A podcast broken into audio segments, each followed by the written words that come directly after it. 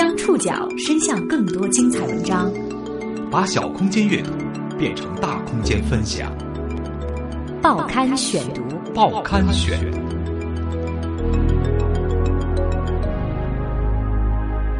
把小空间阅读变成大空间分享，欢迎各位收听今天的报刊选读，我是宋宇。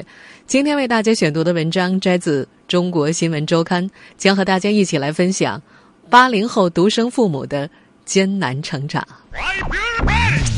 从上世纪七零年代末期到八零年后出生的独生子女一代，已相继进入而立之年，他们正式从孩子变成父母，从小皇帝成长为监护人。未来十年，随着越来越多第二代独生子女的出生，由第一代独生父母养育的第二代独生子女家庭将超过一千万个。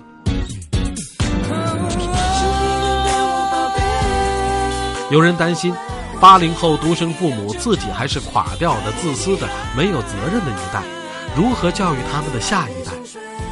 也有人充满期待，因为他们是更重教育、更重自我、更具公民精神的一代。报刊选读今天为您讲述八零后独生父母的艰难成长。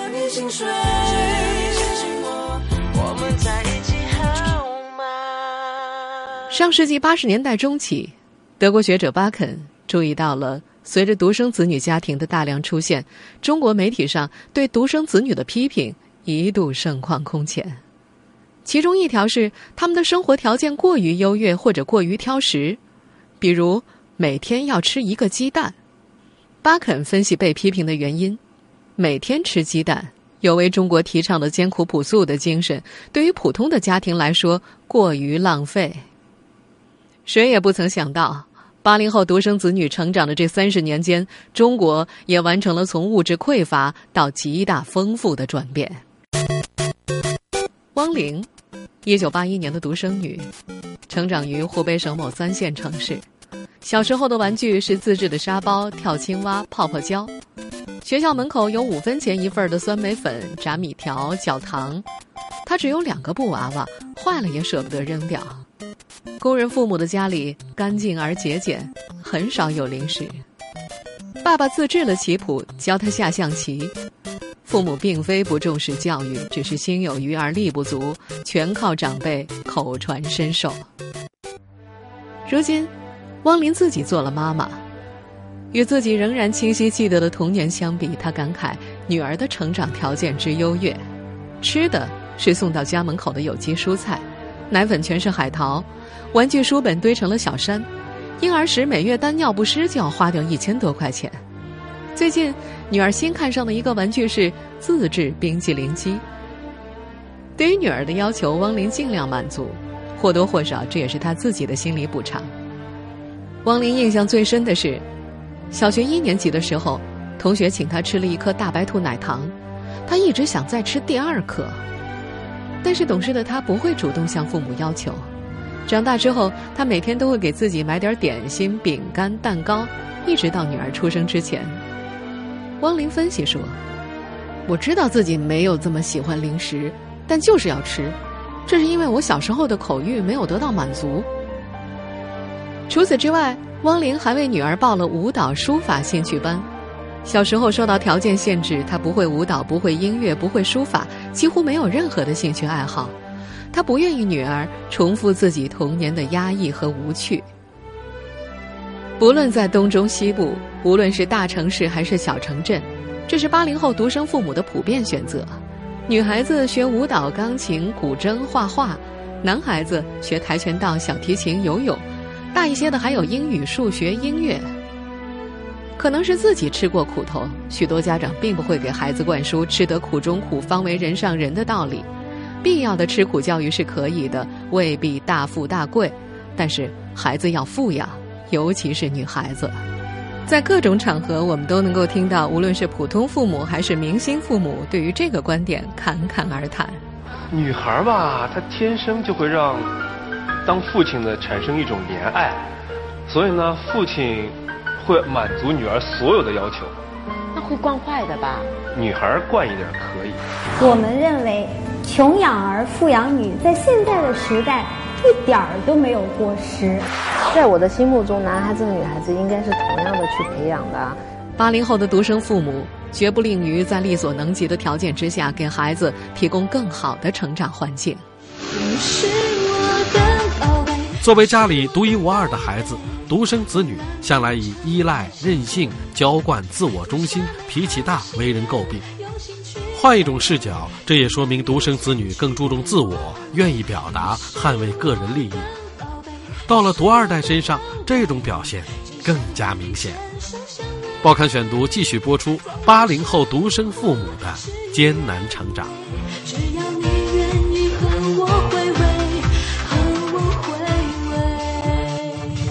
中国教育学会家庭教育专业委员会名誉理事长赵忠新在博客里记录了一桩发生在家中的趣事。我的小孙女儿啊，就像这个家的小主人似的，歪着头面对着外孙子，用小手指着我，大声地说：“这是我的爷爷。”然后又用小手指着他奶奶：“这是我的奶奶。”他特别加重了“我的”两个字。意思是向他的小表弟郑重声明：这爷爷奶奶是我的，不是你的，跟你没有关系。你可甭想把我的爷爷奶奶抢了去。这件事引起了他的担忧。他自己有一儿一女，小的时候从不这样争来争去。孙女儿一个人在家的时候也不这样说，只是等到了孙女儿、外孙两个独生子女坐到了一起，才反映出独生子女的独占、独霸、独享的典型心理特征。他担心，如果不纠正过来，将来怎么融入社会群体？作为家里绝无仅有、不可多得、独一无二的一个孩子，独生子女向来以依赖、任性、娇惯、自我中心、脾气大为人诟病。换一种视角，这也说明独生子女更加注重自我，愿意表达，捍卫个人利益。很明显的。生于上世纪八十年代以前的人，带有更多的集体主义烙印，甚至以个人意愿为耻。汪林记得，小时候他随着父母回农村老家，带了那种四毛钱一根的果汁软管做礼物，他自己咬开了一根，正巧表弟过来了，妈妈非逼着他把这根软管让给了表弟，他大哭了一场，认为妈妈爱面子胜过爱自己，妈妈却说他太小气。这件小事让汪林耿耿于怀了很久。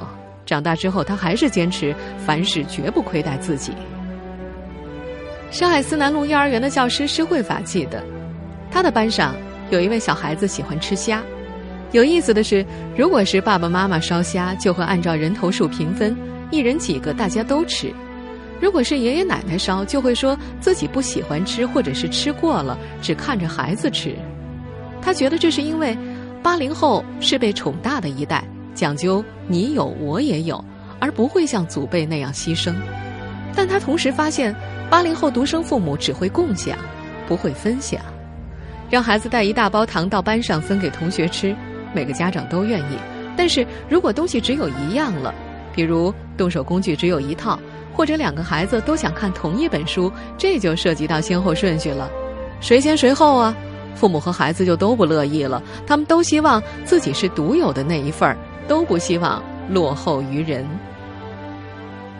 上海市科学育儿基地常常办一些亲子培训课程，一些课程结束的时候有一个抽奖环节，奖品并不昂贵，重要的是这个环节的教育功能，要让孩子知道不是所有的东西他都可以拥有。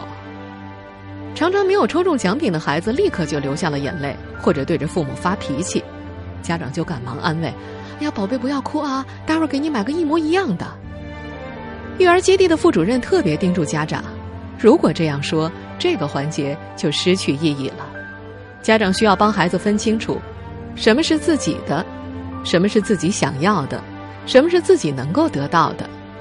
在力所能及的范围之内，八零后独生父母常常无限制的满足孩子的要求。”这只会让孩子在愿望达不到的时候更加骄横，无形中又加剧了独二代们唯我独尊、受不了一点委屈的性格走向。对此，幼儿教师施慧法已有隐忧，他自己的孩子也是独二代。有一次在幼儿园里参加拔河比赛输掉了，老师让全班的同学总结一下原因，讨论的结果是：第一，风水不好，那个场地的班级都输的；第二。规则有问题，应该有复活赛加时赛。没有孩子，从自己的身上找原因。相对于父辈，八零后的父母普遍更关注孩子的心理感受，这也源于他们更注重自身的心理感受。几乎每一个八零后独生父母都会怀有童年遗憾。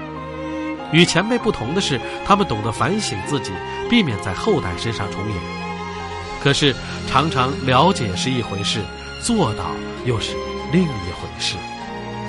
报刊选读继续播出：八零后独生父母的艰难成长。上海市学前教育研究所副所长郭宗立曾是上海一所创办于一九五六年的示范性幼儿园的园长。在他的印象当中，在重视孩子的心理感受上，八零后独生父母明显优于其他年代的父母。他说：“嗯，七十年代来接孩子的家长一般会问老师：‘孩子今天乖吗？’现在不一样了，家长会问孩子：‘你今天开心吗？你今天学了什么？’八零后家长张文就是如此。当听到女儿在幼儿园受了委屈。”毕业于北京某知名高校的他，都会想起自己的童年经历。那时候，不管什么原因被老师告状，他的父母都会责怪孩子不听话，甚至很少倾听他的辩解。他还记得自己小时候沉浸在书山题海中的无奈，青春记忆几乎一片空白。因此，他决定绝不让自己的孩子深受学习之苦。他甚至认为，将来自己的孩子可以做一些离经叛道的事情，包括早恋。只要不出格就行，那样的青春至少不乏味。八一年出生的妈妈汪玲甚至鼓励孩子表达攻击的意愿。她说自己小时候比较怂，经常被人抢东西，但父母只要他好好学习，不关注他的情绪，绝不允许他表达。打架的欲望因此被压抑了。她发现女儿也有类似的情况，被别人家的小孩子抢了东西，女儿不敢还手，自己默默的走开。可是，在和汪玲玩游戏的时候，女儿可能会撞她、打她。在汪玲看来，这是女儿被压抑情绪的释放。于是，他告诉女儿：“如果有小朋友打你，首先可以大声的告诉他不能打人，打人不是好孩子。如果他还不听的话，你就可以揍他了。”他还在家里教孩子怎么打人，怎样保护自己又不伤到别人。他同时嘱咐：“如果对方比你小，就不要再打。”把东西拿回来就可以了。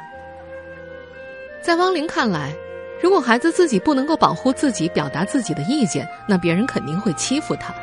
他觉得，小时候会有一些在大人看来不是很合理的想法和欲望，如果压抑下来，长大后可能会以极端的方式表达。几乎每一个八零后独生父母都会怀有童年遗憾。与前辈不同的是，他们懂得反省自己。他们努力从书本网络中学习，避免在后代身上重演自己的遗憾。可是，经常出现的状况是，了解是一回事儿，做到又是另外一回事儿了。平常如果有更多的时间，父母能跟孩子在一起的话，对于宝宝的成长啊，肯定是有更多的好处和帮助。每天下班之后和双休日，我还是希望能够自己带小孩儿，要多陪伴孩子。这几乎是八零后独生父母的共识，但是在上海市科学育儿基地的一些培训课里，家长只是身到心未到。孩子唱起了儿歌，身边的家长却在低头看手机。都说尽量不要让学龄前的儿童沉迷于电视、电脑等电子产品，但实际情况是一些孩子还不会说话呢，已经学会在 iPad 上滑动手指了。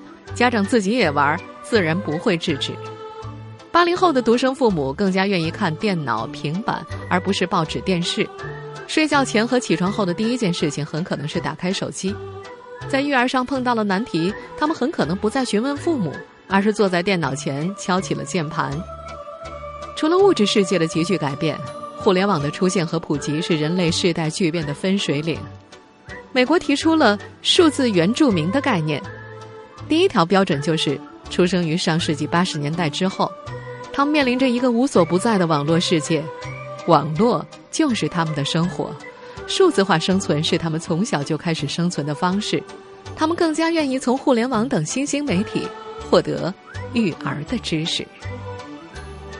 但是无奈的是，八零后独生父母在提醒自己不要学习自己父母的同时，又不自觉地继承了自己父母的毛病。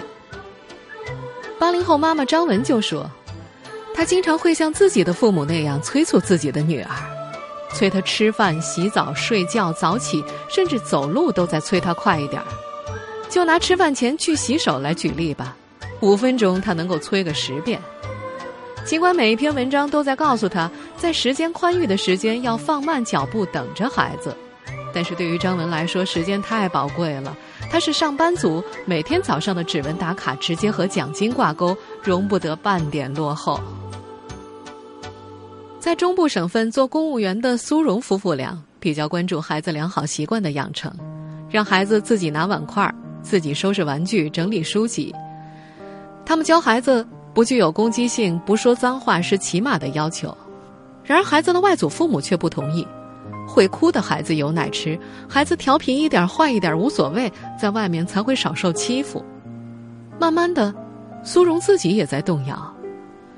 有一次在小区里游戏，苏荣亲眼看见女儿被一个顽皮的孩子攻击，却站在原地不还手也不躲开。最让人郁闷的是，对方的家长竟然像没有看到一样，不上前制止。如果周围的环境都是这样，女儿这种包子性格长大了会不会吃亏呢？现在，他偶尔也会放任一下孩子的脾气，他觉得在这个社会没心没肺可能更好。中国素来就有世代同堂的传统家庭文化，出于经历、经济等方面的考量，不少祖辈选择背井离乡，来到大城市帮忙抚养第三代。大多数的八零后独生父母，或主动的，或被动的接受了这一生活形式。矛盾和问题不可避免。报刊选读继续播出：八零后独生父母的艰难。都说有了自己的家庭就该有独立的生活，但是一系列的现实表明，八零后父母形式上的独容易，但是真正意义上的立很困难。二零一二年。上海市科学育儿基地选择宜川社区五百三十四户家庭进行问卷调查，以了解家庭中代际关系的现状和特点。结论显示，百分之四十点三的小辈与长辈吃住在一起，百分之二十八点九的被调查者表示长辈会帮助小辈照顾孙辈，百分之十五点六表示长辈经常来家中料理家务。我觉得我们这一代人本身自己对社会经历比较少，然后性格呢也比较偏向小孩子。可以说，八零后的父母本身自己也是小孩子。这肯定是给父母带吧，因为平时工作也比较忙，而且没有什么经验，觉得给父母带肯定很安全一点。现在孩子呢，就是靠父母亲的工作压力太大，所以靠祖父祖母或者外婆外公来带，我觉得还是合适的。我肯定呃没问题的，啊，我可以我可以放弃一切。呃，为了他们，为了我们的下一代，幼儿教师施慧法注意到了一个很有意思的现象：每年幼儿园招收新生填表，他都按照惯例请妈妈到场。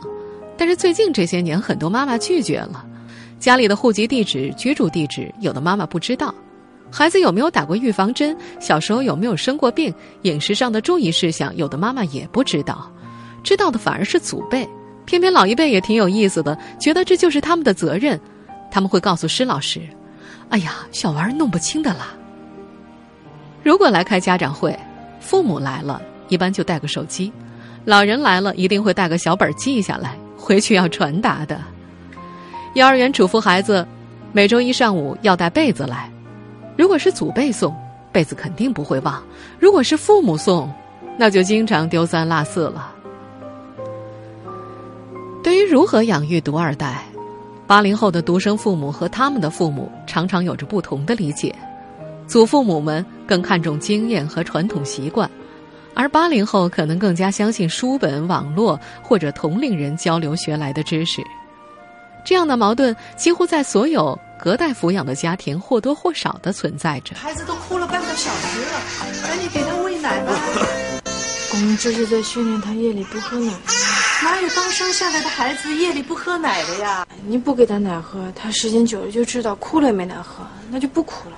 这完全是虐待，老外都这样。我们现在所听到的这个片段来自电视剧《辣妈正传》，电视剧里的表现绝对不是夸张。在现实生活当中，两代人之间育儿理念的冲突随处可见。北京妈妈陈冉曾经一度陷入和公婆的中药之争。公公注意养生，从四十多岁开始常年喝中药。老人相信一个没有执照的江湖游医，早些年还花了六百块钱挂过张悟本的号。从孩子不满一岁开始，老人就带着他看中医、喝中药。对此，陈冉一直心有疑惑，但是没有明确反对。转眼间，小孩三岁多了。最近，公公又告诉陈冉。小朋友最近脾胃不太好，不肯吃饭，想带他喝中药调理一下。这次，陈冉决定拒绝。如果孩子生病了，我会带他去医院看病，我是他的监护人，我会跟我老公商量之后再决定的。这下公婆的火气上来了，嚷着立刻要买车票回老家去。最终，公婆没有走成，趁陈冉不在，还是带着孩子去看了中医。监护人这个说法。自此成为公婆的心头刺、口头禅，常常被用在两代人意见不一、冲突爆发之时。尽管如此，陈冉还是离不开公婆，或者说她的丈夫离不开父母。丈夫也是独生子，大学、工作、婚房都是由父母一手操办的。如今养育孩子的过程中遇到的种种问题，他还是在父母与妻子之间摇摆不定。当冲突升级的时候，一些家庭走向了解体。一位从事近三十年的离婚律师葛山南就见过不少连离婚都是由父母包办的案例。婚姻时间短，父母参与多，财产混合多，还有一点是想要孩子判归自家，意愿最强烈的往往是祖辈，年轻父母却是无所谓。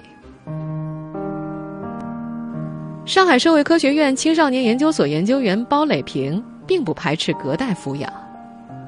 他觉得隔代抚养的模式主要优点在于，照料者对于被照料者往往更加关心，不计得失；照料者和被照料者都能够从这种关系当中获得满足感。但是，这种照料模式对于孩子的成长会造成什么样的影响，还有待观察。大量的家庭教养方式研究也发现，祖辈对孙辈多偏重抚养，生理保育。多于培养教育，而父母对子女则不仅注重抚养，还注重价值观、态度和社会规范的传递与教导。作为研究员，包磊平更加担心的是，对于很多独生父母家庭来说，他们避免了独二代新生儿带来的混乱期，各种压力和困惑由于祖辈的介入得以减轻，但是这种表象下所掩盖的是一种压力后置。当独二代长大。祖辈衰老难以自理的时候，八零后独生父母必然面临承担赡养和抚养的双重压力。这个危机是悬在每个独生父母头顶之上，却几乎没有人愿意仔细考虑的。眼下，子女教育等问题仍然在首位。尽管独生子女赡养父母确实让人发愁，但那至少是十年后的事情。他们都寄希望于，也许十年之后。社会公共服务将为独生父母们提供更多支持，也许十年后，这一代表着国家管理者希望以理性控制非理性梦想的独生子女，将得到国家政策的更多关注。更重要的是，这十年间，八零后的独生父母们需要在现实生活当中更加主动的自我锻造和成长。听众朋友。以上您收听的是《报刊选读》，八零后独生父母的艰难成长。我是宋宇，感谢各位的收听。今天节目内容摘自《中国新闻周刊》。收听节目复播，您可以登录南京广播网以及喜马拉雅 FM。我们下次节目时间再见。